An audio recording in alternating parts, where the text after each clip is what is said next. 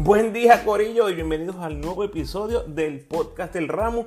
En esta ocasión les traigo mi reacción a la convocatoria de 24 jugadores de la Federación de Baloncesto de Puerto Rico camino a la ventana de noviembre, la primera ventana clasificatoria al Mundial 2023. Recuerda seguirme en tu red social favorita, Instagram, Facebook y Twitter como El Ramo Opina. Por favor, dale like al post, compártelo, comenta y suscríbete a mi podcast en tu plataforma favorita. Además, me puedes enviar tus preguntas o sugerencias a elramoopina.gmail.com o en cualquiera de mis redes sociales. En el episodio de hoy me voy soleado para hablar de la convocatoria, un poquito de cada jugador, las ausencias más notables, los retornos más notables y los 12 que me llevaría al final. Todo eso entre un montón de cosas más. Puedes apoyar al ramo convirtiéndote en patrocinador del podcast y lo puedes hacer a través de Anchor con 10, 5 o 1 dólar al mes. Agradecido por tu sintonía. Que disfrutes. Bueno, hoy 15 de noviembre salió el comunicado de la federación, así que vamos Jax. La Federación de Baloncesto de Puerto Rico presentó hoy lunes el listado de la preselección de jugadores para la primera ventana clasificatoria a la Copa del Mundo de Baloncesto FIBA 2023 y que se celebrará el 28 y 29 de noviembre en Chihuahua, México. En esta ocasión, el delantero cubano Ismael Romero de los Vaqueros de Bayamón forma parte de la preselección tras recibir el visto bueno de FIBA para representar a Puerto Rico en los torneos internacionales con el equipo adulto. Así que bienvenido al cubanazo Ismael Romero, gran adición al equipo nacional.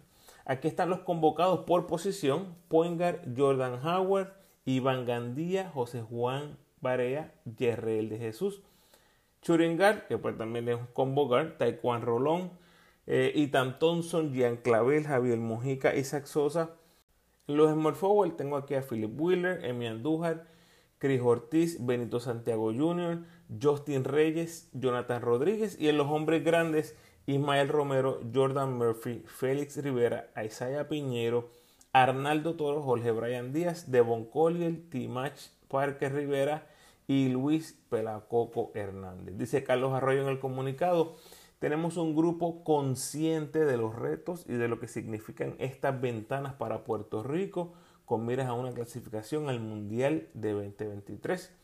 También se informa en el comunicado que para esta ventana el armador Gary Brown no va a haber acción tras recuperarse de una intervención de apéndice, dice Arroyo.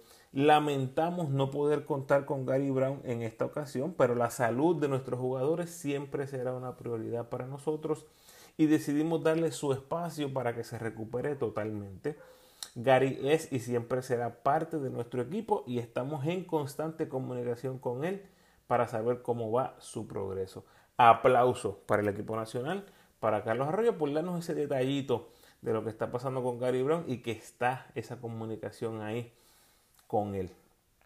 Por su parte, dice el comunicado, también la veteranía y experiencia de José Juan Barea regresa al equipo nacional tras ponerse en disposición para representar a Puerto Rico en este compromiso internacional.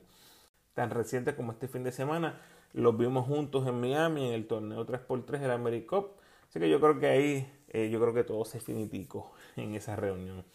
Dice Carlos Arroyo, es un gran orgullo poder contar nuevamente con la participación y compromiso de José Juan en esta ventana tan importante.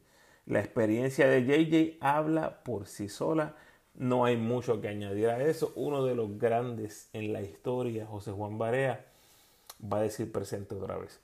El equipo nacional debuta este domingo 28 de noviembre contra México y el lunes 29 ante Cuba. Vamos a mi reacción. Eh, la única ausencia que se menciona es la de Gary Brown, pero obviamente tenemos otras ausencias. Voy a cubrirlas poco a poco en los próximos minutos. Lo interesante aquí es que estamos seguros que hubo comunicación entre Arroyo y algunos de estos otros jugadores. ¿Por qué lo digo? Porque si Javier Mojica está en esa lista, significa que los puentes de comunicación están abiertos. Javier Mojica se había retirado de la selección y ahora aparentemente muestra disponibilidad para ser convocado. Ya voy a hablar un poquito más adelante del caso específico de Javier Mojica, pero por el momento me, me da indicios de que ya hay comunicación abierta con varios jugadores. Así que, aunque no veamos X o Y jugadores en esta lista, no significa que no haya comunicación con ellos. Vamos a ver, la lista que tengo aquí, las ausencias más notables, Chavas Napier. Actualmente está lastimado, todavía no ha podido hacer su debut en el baloncesto europeo con el Zenit de Rusia. Y aunque haya habido comunicación, no iba a estar disponible. Así que es uno de esos casos que esperamos tener más información en el futuro. Georgie Pacheco me sorprende mucho, jugador de más progreso en el BCN. Todo el que lo sigue en las redes sociales, que lo estamos siguiendo, está entrenando full. Yo estaba prácticamente 100% seguro que iba a estar en esa lista. Así que créanme que no hay nadie más sorprendido que yo que no esté en la lista. Alex Franklin, eh, gran defensor en las posiciones 3 y 4 para los Brujos de Guayama. Por muchos años ha sido un gran defensor para el equipo nacional. Me sorprendió grandemente que no haya sido convocado. Yo sé que ya él anunció su retiro, eh, pero ustedes saben que los retiros no significan nada. Miren a Javier Mojica, miren lo que pasó en el pasado con Ramón Clemente, miren lo que pasó con Angelito, que ya sabemos que está, que está disponible. Los que vamos un poquito más atrás, vimos lo que pasó con Piculín y con Jerome Mincy, se retiraron en el 99 y después regresaron. O sea, el hecho de que tú digas que estás retirado no significa absolutamente nada. Si estás activo profesionalmente, yo veo la posibilidad que esté ahí.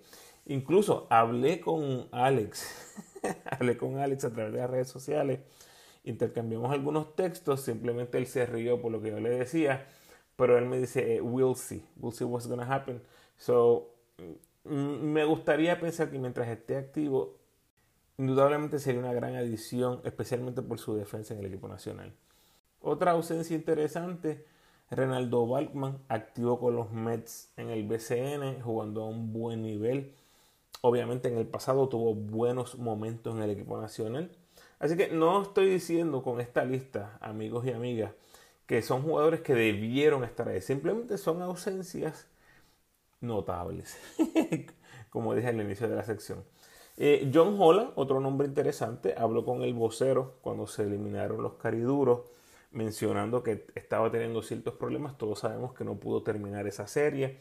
O sea que el hecho de que no esté en la lista, de nuevo, no significa que no se haya hablado. Yo estoy casi 100% seguro que se habló con John Holland, pero el hecho de que no haya estado 100% saludable eh, o disponible, pues definitivamente es por, la razón que no lo vemos en la lista. Eh, Mike Rosario tuvo muy buena temporada con los Piratas, eh, pensaba que había una posibilidad de verlo en la lista. Angelito, que está lastimado, aunque ya por sus recientes expresiones se da a entender que su regreso a la selección es cuestión de tiempo.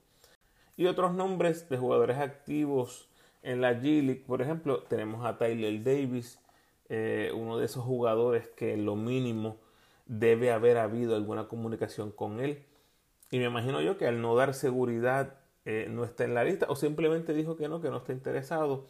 Pero estoy casi seguro que debe haber habido una comunicación. Eh, está activo, está jugando bien, está jugando buenos minutos con los capitanes en la G League, se ve saludable. Y aunque perdió el último partido, estoy asumiendo que todo está relativamente bien. Me gustaría, aunque sea, saber eh, su respuesta a la invitación de la selección. Tal vez nunca lo sepamos.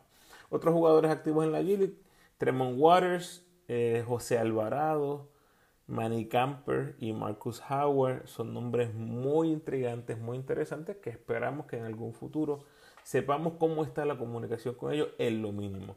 Y el último nombre que voy a mencionar es Steven Thompson, este activo en Italia. Eh, este año subió a la Liga A allá en Italia, una liga muy fuerte, una liga muy buena en Europa. El año pasado él puso unos números impresionantes, pero estaba jugando en la segunda liga. Ahora consiguió ese contrato en la liga eh, más grande en Italia. No ha puesto esos números. A lo mejor eh, me imagino yo que, que la selección todavía no siente que está preparado o también pudiera ser que es un jugador que todavía no ha eh, firmado ¿no? los papeles internacionales que se requieren para poder jugar en FIBA. Bueno, hasta ahí está bueno. Vamos a los convocados. Tenemos a los point guards. José Juan Barea dejó claro en los cuartos de final que todavía hay que contar con él. Y me parece que este podría ser el inicio del fin de Barea. ¿A qué te refieres, Ramos? Es más que obvio que Barea ya está en las últimas de su carrera profesional, pero no quiere jugar en el exterior. Eh, no se le dio una posición en el staff técnico de los Mavericks. Así que el BCN y la selección parecen ser la cura para este drogadicto del deporte del baloncesto. Si juega, no, no, hay por qué pensar que no. Si tan reciente como este fin de semana, ahí estaba junto a Carlos Arroyo en Miami y ya está en la lista. O sea, si juega, que yo asumo que va a jugar, va a ser el capitán incuestionable del equipo, fuera de la cancha, en el camerino y dentro de la cancha. De nuevo, demostró en los cuartos de final ante los capitanes de Arecibo, posiblemente el equipo que vaya a quedar campeón en el BCN, que todavía a Varea le queda mucho, mucho, mucho. Y todo está en cuánto tiempo más él desee jugar y él desee exponer su cuerpo a toda esa rigurosidad de un torneo largo de 4 o 5 meses. Otro point tenemos a Iván Gandía, activo en Eslovaquia, jugando muy bien, anotando más de 3 triples por juego, casi 40% en los 11 partidos que ha jugado, sobre 80% del tiro libre, 5 eh, rebotes, 6 asistencias sobre un robo, cerca de 20 puntos, eh, sobre 20 de eficiencia. Está teniendo una gran temporada en Eslovaquia. Así que no sorprende su inclusión. Tienes a Taekwondo Rolón, que lo voy a nombrar aquí entre los point guards. Un poquito más adelante voy a aclarar esto. Este jugador combo guard de los Mets de Guaynabo que en los playoffs se ha crecido. Tuvo una gran temporada con los Mets, candidato a progreso del año indudablemente. Y ahora lo que ha pasado en los playoffs ante la salida de Han, la inestabilidad de los point guards que tenían debido a las lesiones le ha dado este escenario donde simplemente se, ha lucido. Tienes a Yerrel de Jesús, de los Leones de Ponce. Una vez llega a los Leones en cambio de Arecibo, todos vimos lo que sucedió. Se convirtió en un candidato MVP, eh, una ofensiva extraordinaria y al final lo vimos incluso eh, teniendo destellos, ¿verdad? De ese armador que tal vez hemos querido ver. Es un, es un jugador con muchos, muchos, muchas habilidades ofensivas para anotar el balón, pero tal vez no se haya visto tanto ese, esa transición a ser, más un point más un armador, alimentar a sus compañeros, y eso lo vimos con los Leones. Y tenemos a Jordan Howard activo con los capitanes en la G-League, promediando 14 puntos, 2.6 eh, triples en 42%, lanzando ese triple. Así que ha jugado bastante bien para los capitanes. Me parece justa su inclusión en esta lista. En los shooting guards tienes a Gian Clavel, activo en Ucrania, el jugador que debe ser el titular en la 2 y el líder ofensivo del equipo. Esa dupla de Barea y Clavel va a ser algo similar a lo que fueron Arroyo y Ayuso por muchos años. Arroyo intentando alimentar a Ayuso saliendo de, cortina. Eso lo vimos eh, millones de veces mientras seguimos el equipo nacional en esa década del 2000 al 2010. Isaac Sosa, candidato MVP del BCN en el 2019, uno de nuestros mejores lanzadores de tres puntos, si no el mejor en la liga. Este año 2021 con los cangrejeros vio mermada su producción, ¿verdad? Jugando eh, de tercera y cuarta opción ofensiva de los cangrejeros. Tenemos a Ethan Thompson, eh, activo en la Gili con los Bulls. Ha tenido una gran actuación hasta el momento, 16 puntos, 6 rebotes, 4 asistencias, un robo, 34 eh, minutos por juego. Le han dado muchos minutos, así que está sirviéndose con la cuchara grande Ethan Thompson en el filial de los Bulls. Y Javier Mojica, otra vez una gran temporada con los Vaqueros. Después del Mundial se había retirado pero ahora el dirigente vaquero es el dirigente del equipo nacional, así que parece haberlo convencido de regresar, al menos a la convocatoria. En los small forwards, Emi Andujan eh, es reiterado en varias ocasiones que lo veo como el mejor 3 en el BCN, pero no estoy seguro si él lo ve así. Tuvo sus destellos en algún momento del 2021, definitivamente estuvo entre los mejores 3 de la liga, pero ya parece haber alguien listo para tomar esa posición como 3 regular y me parece que es Justin Reyes, también convocado, activo en la G también con los capitanes el progreso me parece que fue evidente con los indios y ahora en la G-League parece haber dado otro salto significativo en su desarrollo. Mejor pasador, parece tener el tiro largo, así que si deseas regresar a la selección, posiblemente sea el 3 abridor. Tienes a Chris Ortiz activo en Israel, una buena temporada con los Brujos. Tienes a Benito Jr., uno de los mejores 3D eh, de la liga, pero por alguna razón no se ha podido hacer justicia en la selección. Otro jugador que ahora con el coach vaquero al mano de la selección tiene tal vez su mejor opción de volver al equipo y contribuir en alguna manera. Tienes a Jonathan Rodríguez, gran tirador a distancia con los capitanes. Ha mermado un poquito su producción en los playoffs, pero su producción en temporada regular estuvo ahí. Y sus últimos años en el BCN, sus coaches han sido Carlos González y Pachi Cruz los asistentes de Nelson Colón. Así que vas a tener muchos votos por ahí para hacer el equipo. Un jugador que acepta su rol, asume su rol, no se queja, there's no complaint, y sería un gran jugador 11-12 eh, en cualquier equipo nacional. Y Philip Wheeler eh, no hizo el equipo de la G-League, eh, lo que significa que posiblemente esté buscando alguna alternativa o alguna oportunidad en el exterior y jugar para el equipo nacional podría ayudarlo mucho Así que hay que ver con quiénes cuentan antes de evaluar las posibilidades de Philip Wheeler para hacer este equipo. Los hombres grandes, tal vez voy a empezar por los power forward. Isaiah Piñeiro está activo en Turquía, una de las mejores ligas domésticas en Europa. Pero por su actuación en el exterior hasta el momento, ya casi lo veo exclusivamente como un 4 y no como un 3. Me encantaría usarlo en la 3, pero lo cierto es que no ha desarrollado el triple todavía. Y a nivel internacional no podemos darnos el lujo de que nuestro único tirador Bonafide sea el escolta.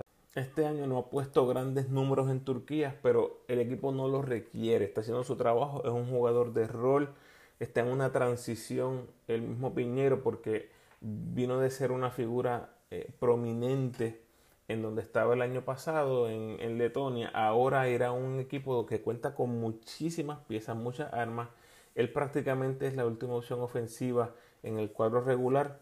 Así que obviamente ha mermado sus números, pero está cumpliendo con su rol en el equipo.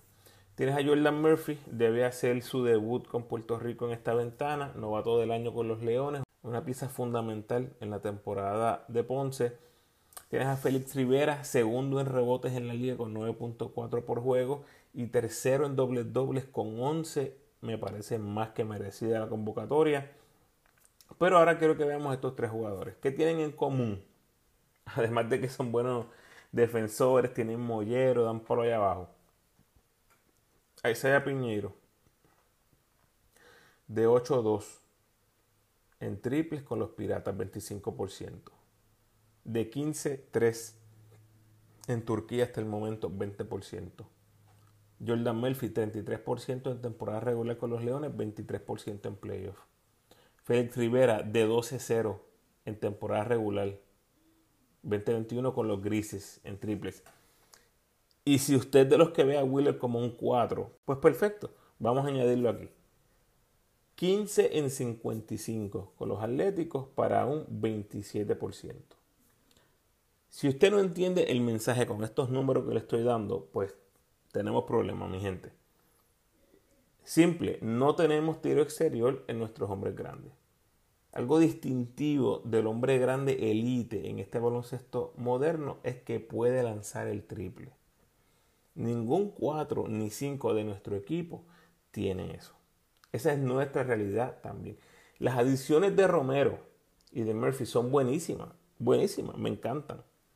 Pero lo cierto es que seguimos teniendo esa deficiencia de que nuestro hombre grande no mete el triple. Vamos a los centros. Ismael Romero, Mollero, anotación interior, atleticismo y esa destreza única que puede empezar el rompimiento rápido. Un jugador interno que haga eso en el equipo nacional, si no me equivoco, si no me equivoco, los únicos que han tenido esa destreza son Piculín y Renaldo Balkman en los últimos, qué sé yo, 20 años, 20, 25 años. Y estoy hablando de hombres grandes legítimos. Si usted tiene otro que me viene a la mente, escríbamelo por ahí en los comentarios, texteme, déjeme saber. Pero creo que en los últimos 25 años solamente Piculín y Renaldo Balkman realmente tenían esa destreza de poder agarrar un rebote defensivo y comenzar el rompimiento rápido. Tenemos a Devon Collier, ha sido nuestro mejor hombre grande por los pasados años, así que me parece que su puesto debe estar seguro, ya sea empezando o saliendo de la banca en las posiciones 4 y 5. Tienes a Timash Parker Rivera, un joven centro de los Gigantes de Carolina que ya ha tenido varios viajes con el equipo nacional. Terminó cuarto en rebotes con 9.3 y tercero en dobles dobles con 11, números bien parecidos a lo que hizo Félix Rivera. Tienes a Jorge Brian Díaz, me parece que debe ser el llamado si alguno de estos jugadores no responde sus números en quebradillas han ido mermando en los últimos años, por lo tanto no creo que esté eh, en una posición tan firme como ha estado en los pasados años. Y Pelacoco recientemente activo en el 3x3, eh, uno de los mejores defensores del patio en la pintura, pero apenas ha tenido una participación en la selección en su carrera, creo que eh, son pocas las posibilidades que tiene el Pelacoco. Y finalmente el último jugador, Arnaldo Toro, que lo que tiene en Finlandia es un pari en la pintura, promediando 17 rebotes por juego. Acaba de tener un partido de 26 rebotes, 12 rebotes ofensivos. Y usted me dirá, ah, está jugando con nenes de, sexto y séptimo grado. Obviamente, gente, Finlandia y algunos países en Europa que no son, no son las mejores ligas, no son las ligas más competitivas. Sigue siendo una liga profesional, sigue siendo una liga donde nuestro jugador encontró una oportunidad para desarrollar su juego. Y eso hay que aplaudirlo. Lo que está haciendo Iván Gandía, lo que está haciendo Ismael Cruz, buscando oportunidades para desarrollar su juego. Así que ya sea en la 4 o en la 5, definitivamente me gusta mucho la edición de Hernaldo Toro en esta convocatoria, quien acaba de hacer su debut en el repechaje hace unos cuantos meses. Vamos a los cortes entonces. Esto es lo más que les va a gustar a ustedes porque es lo más que quieren saber. Mi primer corte es sencillo. Yo elimino a todos los que están participando en la G-League. Jugadores que todos están persiguiendo su sueño de llegar a la NBA. Así que salirse por una semana del equipo no es negocio para ellos. Y déjenme explicarles esto, ¿verdad?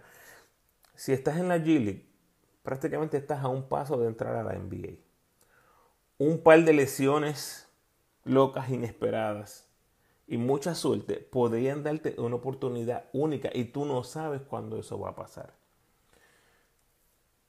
Otra cosa, los equipos de la G podrían ver tu salida como un mensaje de que no te importa abandonar el equipo por X cantidad de tiempo, el que sea. Y quién sabe cómo esto se comparta entre gerenciales cuando se evalúe cada jugador. Usted y yo, tú y yo que me escuchas, boricos al fin, vemos el beneficio de jugar para la selección. Decimos, pero vente, juega para que te vean esto, que es lo otro. Pero en el mundo real, estos jugadores no pueden darse el lujo de irse así porque sí. Y hay algo bueno, lo bueno, porque hay que ver el vaso lleno también. Lo bueno es que los juegos de la selección son back to back. ¿verdad? Así que el tiempo fuera sería bastante poco, relativamente poco. Habiendo dicho eso, aunque sea poco tiempo, no creo que ninguno de esos jugadores decida salir de su equipo de, la G ¿Puedo estar mal? Claro que sí. A lo mejor algunos de esos equipos vean con buenos ojos que estos tipos salgan y les digan, mira, vete, juega con tu equipo nacional. Claro que sí. Pero la pregunta no es qué piense el equipo, es cómo lo ve cada jugador. Y yo sigo con la cantaleta, que juegue el que quiere jugar, el que no quiere, no quiere y punto. Se sigue hacia adelante. Ahora, solo para rematarlo, escuchen esto. La ventana FIBA para los Juegos de América es del 26 al 29 de noviembre. El calendario de G-League tiene partidos el 26, el 27, el 28, el 29 y el 30 de noviembre. La G-League no va a pausar para que estos equipos salgan. Y les voy a dar un ejemplo claro. Tienes a Ethan Thompson jugando sobre 30 minutos por juego. 34 para ser exacto. Uno de los más minutos que ve en ese equipo. Cualquier cosa que pase con los jugadores alas de los Chicago Bulls. Gente, Ethan Thompson tiene una posibilidad real de ser llamado al equipo grande.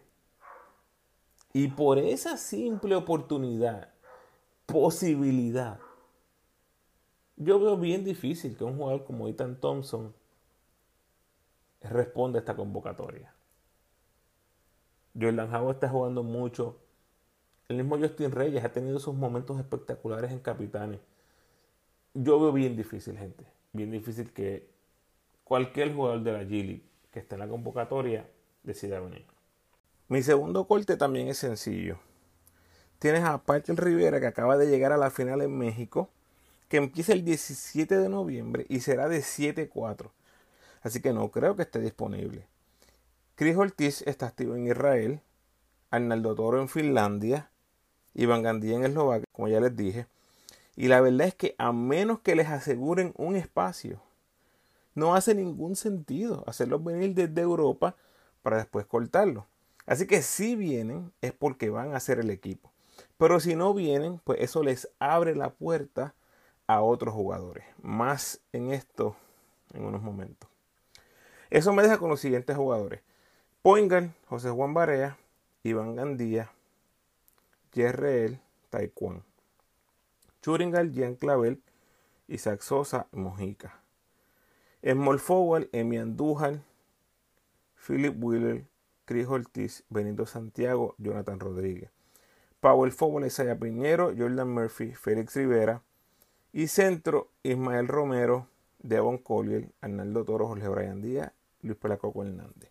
La pregunta, ¿será que la federación quiere traer cinco jugadores desde Europa? O tal vez la pregunta sea, ¿será que la federación puede traer a cinco jugadores desde Europa? no sé lo que vayan a hacer aquí, pero a mí me encantaría ver a Toro ahí. Si no está Toro, pues entonces tal vez me llevaría a Félix Rivera. Así que estos serían mis 12. Asumiendo, asumiendo que aquí hay jugadores que evidentemente no van a traerse desde lejanas tierras a menos que estén en el equipo.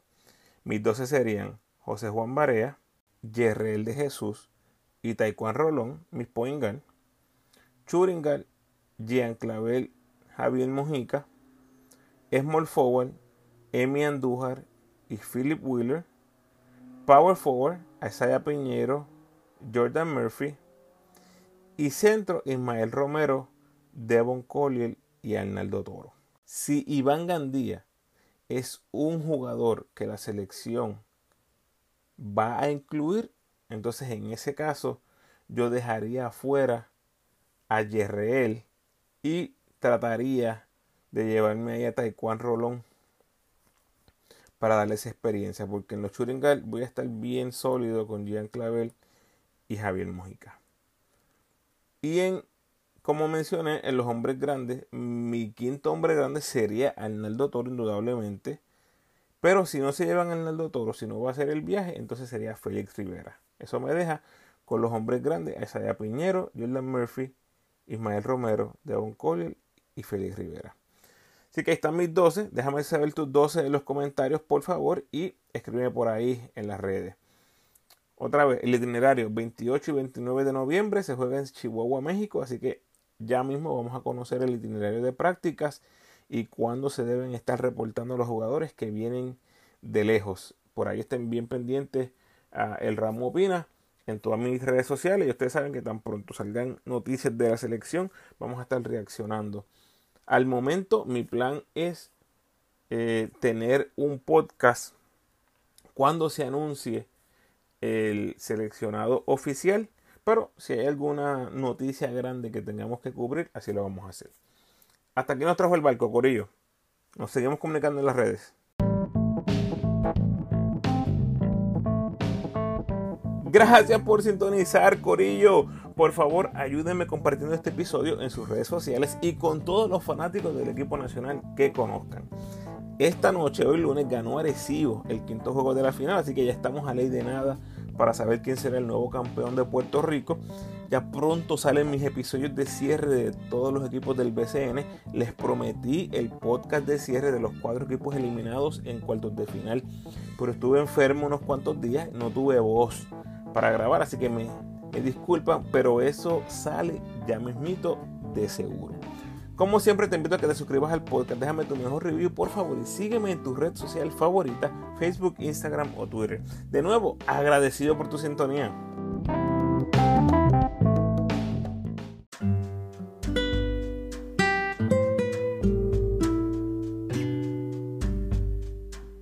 El pensamiento de hoy. Siete consejos de oro gracias a Nelson Colón, el dirigente de la selección. 1. Mantente humilde. 2. Sé honesto. 3. Sonríe a menudo. 4. Sé leal. 5. Viaja cuando sea posible. 6. Nunca dejes de aprender. Y 7. Sé agradecido siempre. Gracias por sintonizar mi gente. Bendiciones.